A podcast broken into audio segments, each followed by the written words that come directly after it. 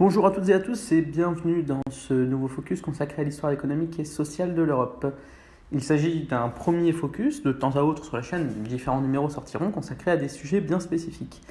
Nous nous appuierons pour celui-ci euh, sur euh, le livre de Jacques Brassel et ses documents Petite histoire des faits économiques et sociaux, ainsi que sur un cours d'histoire de la pensée, des documents euh, d'histoire de la pensée et d'histoire sociale de l'Europe trouvés sur le site Kern, et enfin sur le plan de cours de Mme Sylvie Vallet, qui est maître de conférence en histoire du droit et des institutions. Bien sûr, vous pourrez retrouver euh, tout cela en description de la vidéo ainsi que euh, des documents sur le site internet www.histoiregéographie.net. Commençons par une, introduction.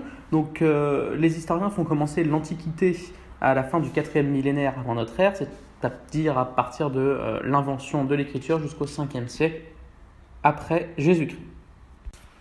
À Athènes, l'économie et surtout l'agriculture, c'est avant tout une économie agricole avec des rendements faibles. Ce sont les esclaves qui travaillent. C'est un élément essentiel de la société grecque. Un petit commerce pour les pauvres, un grand commerce pour l'international.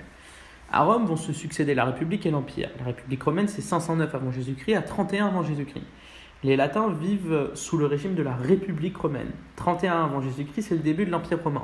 Octave Auguste devient le premier empereur romain d'Occident après une bataille navale. Tout le monde veut copier la République romaine, car tout le monde y avait un rôle, sauf les esclaves. Politiquement parlant, la République romaine est un modèle. D'un point de vue économique, c'est l'agriculture qui occupe les Romains. On travaille les oliviers les figuiers. Les Romains utilisent aussi beaucoup d'esclaves. Mais ça va cesser de diminuer car l'Empire romain va être gagné par le christianisme.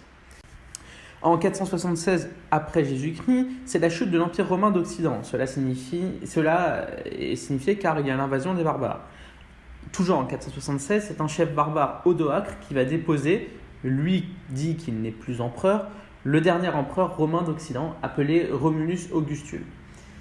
Il envoie tous ses insignes à l'empereur romain d'Orient. Au IVe siècle après Jésus-Christ, il y a une scission de l'empire romain avec d'un côté l'empire romain d'Occident Rome qui chute au 5e siècle et de l'autre côté l'empire romain d'Orient, Byzance et Constantinople qui va chuter sous la pression des Turcs. Toujours euh, la même activité avec le travail des esclaves. Commence donc, après la chute de l'Empire romain d'Occident, le Moyen Âge. Le Moyen Âge commence au 5e siècle et se termine au 15e siècle et dure 10 siècles. Il s'achève à la chute de l'Empire romain d'Orient en 1453 et s'effondre à Constantinople, qui est prise par les Turcs, et c'est donc la chute de l'Empire romain d'Orient. On distingue un haut Moyen Âge du 5e au 10e siècle et un bas Moyen Âge du 10e au 15e siècle. Pendant le bas Moyen Âge, l'Europe est morcelée, c'est une équipe une économie formée, pardon, c'est une économie formée de subsistance avec toujours l'agriculture qui domine. Il y a eu le couronnement de Charlemagne en tant qu'empereur par le pape à Rome le 25 décembre. Il va instaurer un système monétaire qui va aussi être en vigueur pendant tout l'Ancien Régime, c'est-à-dire jusqu'au XVIIIe siècle. Il va être basé sur l'argent, c'est le monométallisme. On va surtout s'intéresser au bas Moyen Âge dans ce cours, entre le Xe et le XVe siècle, avec les systèmes féodaux-seigneuriales. Voyons quelques généralités. Au Moyen Âge, l'argent et l'économie ne comptent pas. Ce qui compte est le christianisme et cela n'a aucune importance. Au Moyen Âge, on se déplace beaucoup. Tout d'abord, les grands marchands, c'est-à-dire le commerce international. Et dès le XIIe siècle, il existe un commerce international encore plus important. Tous les grands religieux se déplacent aussi beaucoup. L'université du Moyen Âge est très prestigieuse, donc les étudiants se déplacent beaucoup d'une université à une autre. Or, au XVIe et XVIIe siècle, l'université sombre, c'est l'histoire de l'espèce sonnante et trébuchante. Le Moyen Âge, on a aujourd'hui un État français centralisé. Or, tout ceci n'existe pas au Moyen Âge, mais il y a une multitude de seigneuries. Il n'y a pas comme nous un pouvoir centralisé tel que nous le connaissons. L'individu ne compte pas au Moyen Âge, ce qui compte, c'est le groupe. C'est entre le XIe et le XIIIe siècle, et plus précisément au XIIe siècle, qu'il y a la naissance de corporations, et c'est ce qui va contribuer à cette croissance extraordinaire. Durant les 11, 12, 13e siècles, il y a une belle période d'expansion économique avec une économie toujours et principalement liée à l'agriculture. Elle est accompagnée de croissance démographique. La croissance économique et démographique amène certains historiens à penser que la population européenne a triplé. Les villes vont se développer. la ville de Paris, elle est battue par les flots mais ne sombre pas, voir la phrase en latin. Et cette insigne et devise de Paris date du XIe siècle qui va de pair avec les renaissances des villes. Et enfin, au XIe, XIIe et XIIIe siècle toujours, nous sommes au moment de l'apogée du système féodo-seigneurial. Le système féodo-seigneurial impacte aussi bien l'économie que la politique. Une seigneurie, c'est une terre et c'est le cadre essentiel de l'activité économique au Moyen Âge, avec l'activité économique principale du Moyen Âge, qui est donc l'agriculture. C'est une terre où vit le seigneur. Le seigneur est un membre du clergé et de la noblesse, vrai jusqu'à l'Ancien Régime. On scinde cette terre en deux avec d'une part la réserve et d'autre part la tenure. La réserve, c'est une portion de terre où vit le seigneur avec le château, un jardin, des terres que l'on cultive, mais aussi le four banal, le pressoir banal et le moulin banal. Toutes ces choses dites banales entraînent à parler de banalité. Les banalités sont les taxes que payent les paysans au seigneur pour avoir le droit d'utiliser le four, le moulin ou le pressoir. La seigneurie, c'est aussi les tenures. Ce sont des tenures, les tenures pardon, sont des terres que les paysans tiennent des seigneurs. Les seigneurs concèdent des terres à des paysans. En contrepartie de ces concessions de terres faites par le seigneur, le paysan va verser au seigneur une taxe appelée la cense. Et toujours en contrepartie de cette terre, le paysan va donner au seigneur en nature une partie de sa récolte et en argent la censive.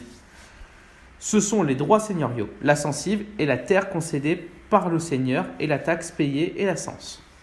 Tout ceci s'insère dans le cadre de la féodalité en parlant souvent de droits féodaux seigneuriaux. Au Moyen Âge, on parle de pyramides féodaux-vassaliques, mais cela ne concerne que des nobles. Il y a des liens personnels entre le seigneur. On est toujours vassal d'un seigneur, lui-même vassal d'un autre seigneur. Seigneur et vassaux sont des égaux car ils sont nobles tous les deux. Cette pyramide qui régit le Moyen Âge sur un point de vue politique avec le roi est très intelligente. On l'appelle le suzerain. Le roi est considéré comme le plus intelligent, le suzerain. Il est toujours en haut de la pyramide et n'est le vassal de personne. Ce lien est un lien d'égalité, c'est un lien très fort, car tous les vassaux traitent foi et hommage au Seigneur. La foi, c'est la fidélité, on jure sur l'évangile, c'est-à-dire que tous les vassaux s'engagent à aider et à aller combattre avec le Seigneur. On noue quelque chose de fort. En contrepartie de cet engagement entre Seigneur et vassal, on va lui concéder des terres. Ce n'est pas la sensive, car ici Seigneur et vassal sont égaux, nobles, ce sont des nobles, donc ça s'appelle le fief.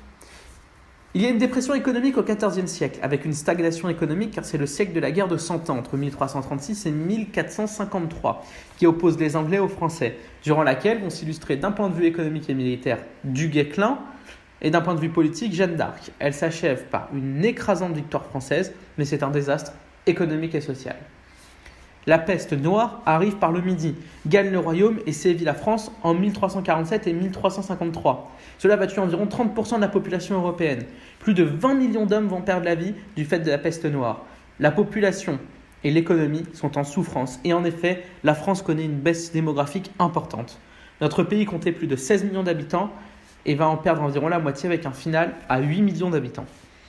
L'espérance de vie baisse, passant de 34 ans à 17 ans. C'est ainsi que l'agriculture est en recul et que de nombreuses industries stagnent. Après la guerre de Cent Ans, les rois décident d'intervenir dans la vie économique et sociale de la nation. Autrement dit, après cette guerre, se met peu à peu en place le mercantilisme. C'est un ensemble de pratiques et de théories économiques en vigueur en Europe entre le XVe siècle et jusqu'en 1789. Au XVe siècle, il y a un retournement de la situation économique et sociale. C'est un siècle de reprise économique avec des techniques qui se développent. L'imprimerie, aussi de même que le grand commerce, le commerce lointain et le commerce international. Dans notre pays, la ville de Lyon va devenir la place commerçante et financière la plus importante d'Europe. Ça nous permet de faire une petite transition en disant qu'après chaque dépression, il y a toujours une reprise. Ce sera un petit peu le cas avec cette crise, euh, la crise que nous connaissons actuellement euh, de la Covid-19. Nous sommes dans une euh, récession sans précédent, nous sommes dans une crise économique importante, mais derrière, nous saurons qu'il y a une reprise en revanche, euh, qualifier l'ampleur de cette reprise n'est pas de nos compétences.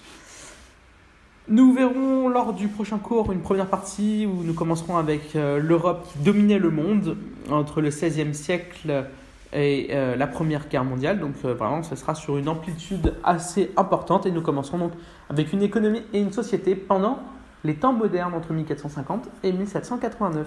En attendant, après cette petite introduction, je vous remercie et je vous souhaite une bonne fin de journée et je vous dis à demain. Au revoir.